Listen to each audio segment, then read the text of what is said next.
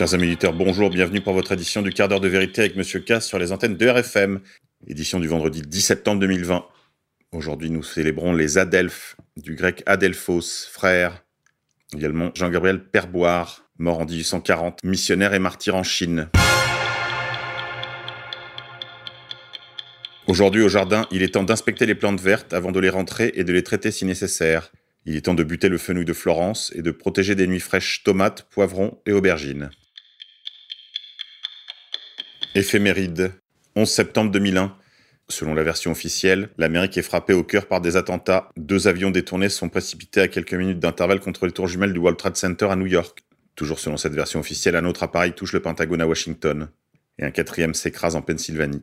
Il s'agit bien plutôt d'une attaque sous faux drapeau pilotée par les services israéliens. Souvenez-vous des danseurs israéliens, aussi bien que du PINAC, Project for a New American Century, dont de nombreux signataires étaient membres de l'administration Bush. 11 septembre 1922, instauration d'un mandat britannique sur la Palestine. Les Arabes décrètent un jour de deuil. 11 septembre 1917, l'aviateur français Georges Guidemer est abattu en combat aérien au cours de la Grande Guerre. 11 septembre 1860, Victor Emmanuel II, roi de Sardaigne, envahit les États pontificaux. Politique française. Rentemplant, Christophe Castaner, élu président du groupe La République En Marche à l'Assemblée nationale d'un cheveu. Ce jeudi, les députés de La République En Marche étaient appelés à départager Christophe Castaner et Aurore Berger afin de désigner un remplaçant à Gilles Legendre. C'est Christophe Castaner qui s'empare de la présidence du groupe La République En Marche à l'Assemblée nationale à l'issue d'un second tour du scrutin parmi les députés du principal mouvement de la majorité ce jeudi. Cette élection prouve combien la République est en chien et nous permet d'évaluer le niveau de ces élites entre guillemets politiques. Médias. Je vous signale un assez bon papier sur arrêtsurimage.net. C'est pas dans mes habitudes. Il s'intitule Zemmour et sa servante. On y lit. On ne le souligne pas assez, mais à la base du zémourisme, il y a aussi un effondrement. L'effondrement de l'édifice de domination patiemment construit par des générations et des générations de mâles blancs hétérosexuels, groupe social aujourd'hui en voie d'extermination. Coup de pioche du jour dans cette démolition. Les Oscars s'ouvrent à la diversité, ou plutôt cèdent aux minorités selon la formulation du bandeau de l'émission Épicentre sur CNews. Cette importante nouvelle donc ne pouvait échapper à Zemmour dans sa déploration quotidienne. Sans surprise, il est terrifié, mais pour une fois, pas en tant que mâle blanc, en tant que représentant d'une minorité, entendez, juif séfarade. Et en tant que représentant de cette minorité sous-représentée, Zemmour n'a pas besoin de voir ses semblables à l'écran pour se sentir représenté. La preuve, ouvrez les guillemets. Je me suis toujours davantage identifié à Yves Montand dans César et Rosalie qu'au personnage de la vérité Sigement, qui représente mon milieu d'origine, et à l'appui de la démonstration de mobiliser Baudelaire, Verlaine ou Proust Quelqu'un va-t-il le reprendre? Quelqu'un va-t-il lui faire valoir que les juifs français en France au début du XXIe siècle ne sont pas précisément ce qu'on pourrait appeler une minorité dominée, souffrant de la sous-représentation à l'écran? Non. La caméra multiplie les plans d'écoute sur les comparses, fascinés par le robinet à l'audience. Tous mal blancs? Même pas, car se trouve aussi sur le plateau une femme de couleur, Christine Kelly, journaliste et ex-membre du CSA que la chaîne de Bolloré, qui ne manque pas d'humour, a assigné à la présentation quotidienne du show, au début, elle a timidement lancé le maître, en glissant que pour sa part, elle trouvait la décision des Oscars tardive. Et puis elle en est restée là, humble, muette, à assister à sa propre humiliation, à la mise en évidence de sa fonction d'alibi, démonstration vivante qu'avec un peu de perversité et beaucoup de cynisme, on peut bien s'amuser avec les règles des quotas. Opposition contrôlée. Sur le site de frontpopulaire.fr, Michel Onfray annonce Nous allons briser un véritable tabou dans notre numéro de septembre. Michel Onfray et Stéphane Simon dévoilent le thème du prochain numéro de Front Populaire qui sera en kiosque dès le 16 septembre et en librairie le lendemain. Ils vont vous entretenir de l'état profond. On attend ça avec impatience. On va voir comment ils esquivent la question juive, la question des réseaux, de la maçonnerie, plus largement des sociétés secrètes, du luciférianisme, du satanisme, de la pédocriminalité de réseau. On va voir. Gilets jaunes. L'une des figures du mouvement, Jérôme Rodriguez, a appelé à une nouvelle manifestation dimanche. Il a également traité les forces de l'ordre de bande de nazis. La réaction de Gérald Darmanin ne sera pas fait attendre. Le ministre de l'Intérieur, omniprésent sur le terrain depuis sa prise de fonction, a annoncé sur Twitter qu'il allait porter plainte contre le gilet jaune, Jérôme Rodriguez. Il y en a vraiment assez de cette rhétorique de boomer, toujours chercher le nazi, le fasciste. On est toujours le fasciste ou le nazi de quelqu'un, de toute façon. C'est devenu ridicule et inopérant. S'être laissé imposer des leaders de ce style par les médias est vraiment la pire erreur commise par les gilets jaunes. Enfin, on sera quand même là demain, samedi 12 septembre 2020, à Paris, pour ce rendez-vous très attendu des Gilets jaunes. On va voir ce que ça donne. Idiocratie. Le maire de Rouen propose de remplacer la statue de Napoléon par une figure féminine. Nicolas Maillard-Rossignol propose d'ouvrir un débat sur le remplacement de la statue de Napoléon sur l'une des places de Rouen par une figure féminine. Fragilisée, la statue équestre de l'empereur est actuellement en rénovation, et ce pour plusieurs mois. Nicolas Meyer-Rossignol, maire et président de la métropole de Rouen, veut profiter de cette occasion pour ouvrir un débat sur le devenir de la statue et du lieu. Son idée est d'installer la statue de Napoléon Ier autre part dans la ville et d'ériger à sa place une reproduction de figures féminines. Souvenez-vous, chers amis auditeurs, que c'est Alain Soral qui vous aura mis en garde contre cette tendance à la féminisation de la société il y a déjà plus d'une décennie. Sur le qualifiait alors de provocateur et qu'il semblait crier seul dans le désert, il n'en demeure pas moins que, une fois de plus, il aura eu raison. International. Beyrouth. Après la double explosion d'il y a quelques semaines, c'est maintenant un gigantesque incendie qui ravage le port. Il serait parti d'un entrepôt contenant des pneus et de l'huile. D'épaisses colonnes de fumée noire sont visibles depuis plusieurs quartiers de la capitale. L'incendie a touché un entrepôt où sont stockés des bidons d'huile et des pneus de voiture, indiquait l'armée libanaise dans un communiqué, appelant les habitants à quitter les quartiers environnants. Victoire encore. Dans l'heure des pros, animé par Pascal Pro sur CNews, le 9 septembre dernier, un pneumologue, le docteur Patrick Bélier, a confirmé la fin de l'épidémie, l'inutilité et la dangerosité des masques. Couillonavirus, victoire. Testé positif au Covid-19, Karine Lacombe ne ferme pas la porte à l'hydroxychloroquine. La chercheuse confie avoir le nez qui coule depuis quelques jours et soupçonne d'avoir contracté le virus via sa fille qui fait sa rentrée de classe mardi 1er septembre comme la plupart des élèves français. Interrogée sur les réseaux sociaux pour savoir si elle allait prendre de l'hydroxychloroquine pour se soigner, Karine Lacombe a répondu mardi soir sur Twitter que si elle devenait vraiment malade, elle se mettrait entre les mains de ses collègues médecins, qui la traiteront au mieux des connaissances scientifiques actuelles et en fonction de ses symptômes. Sur RTL, elle a en effet précisé ne pas présenter de symptômes. Bonne nouvelle, le tristement célèbre camp de Moria, à Lesbos, en Grèce, abritant plus de 12 000 migrants, soit quatre fois plus que ses capacités d'accueil, a été le théâtre d'un gigantesque incendie qui ravagé les lieux le 9 septembre dernier. Devant l'ampleur du phénomène, le gouvernement grec a même déclaré l'état d'urgence à Lesbos, une île en première ligne face aux assauts des migrants en provenance des côtes turques. En réponse à cet incendie, Angela Merkel a annoncé le lancement d'une initiative franco-turque afin de permettre l'accueil dans l'Union européenne de migrants mineurs qui se trouvaient dans le camp grec de Moria. L'Allemagne et la France vont y participer.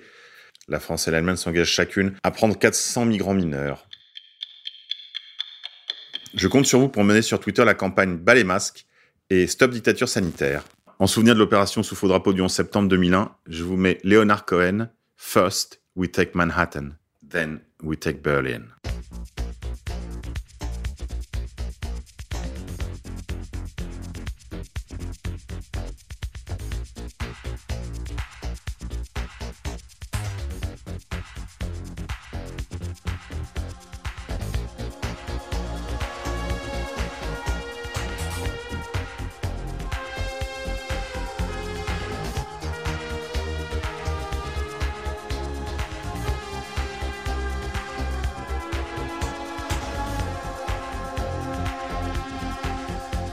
Sentence me to 20 years of boredom for trying to change the system from within. I'm coming now, I'm coming to reward them. First, we take Manhattan.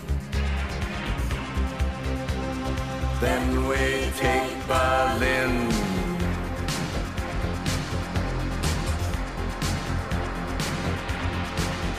I'm guided by a signal in the heavens. I'm guided by this birthmark on my skin. I'm guided by the beauty of our weapons. First, we take Manhattan. Then we take Berlin.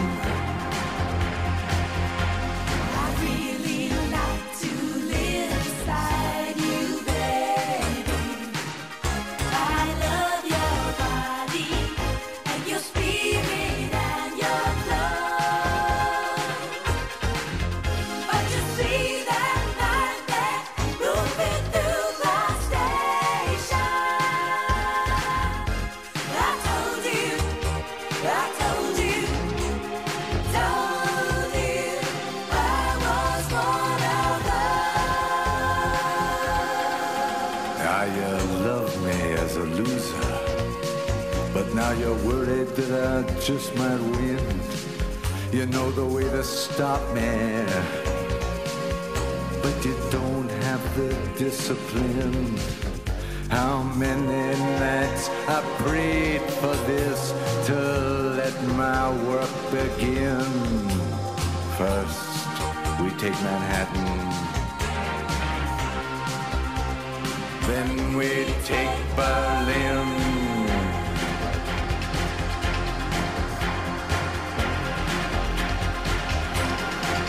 Don't like your fashion business, mister. And I don't like these drugs that keep you thin. I don't like what happened to my sister. First, we take Manhattan. Then we take Berlin.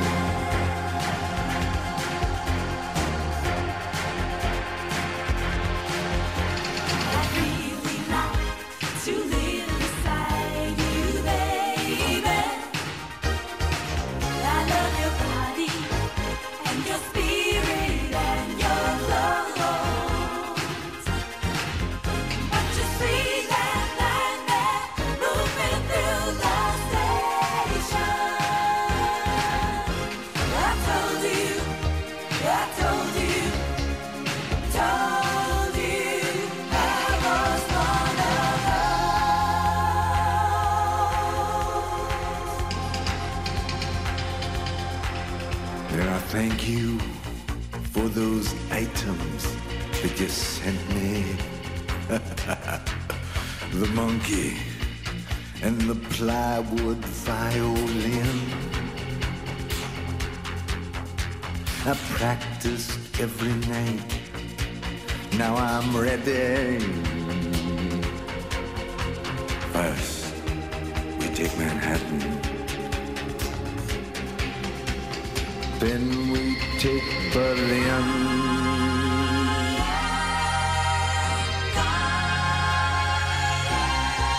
I remember me. I used to live for music. Remember me. I brought your groceries in. Well, it's Father's Day, and everybody's wounded. We take Manhattan. Then we take Berlin.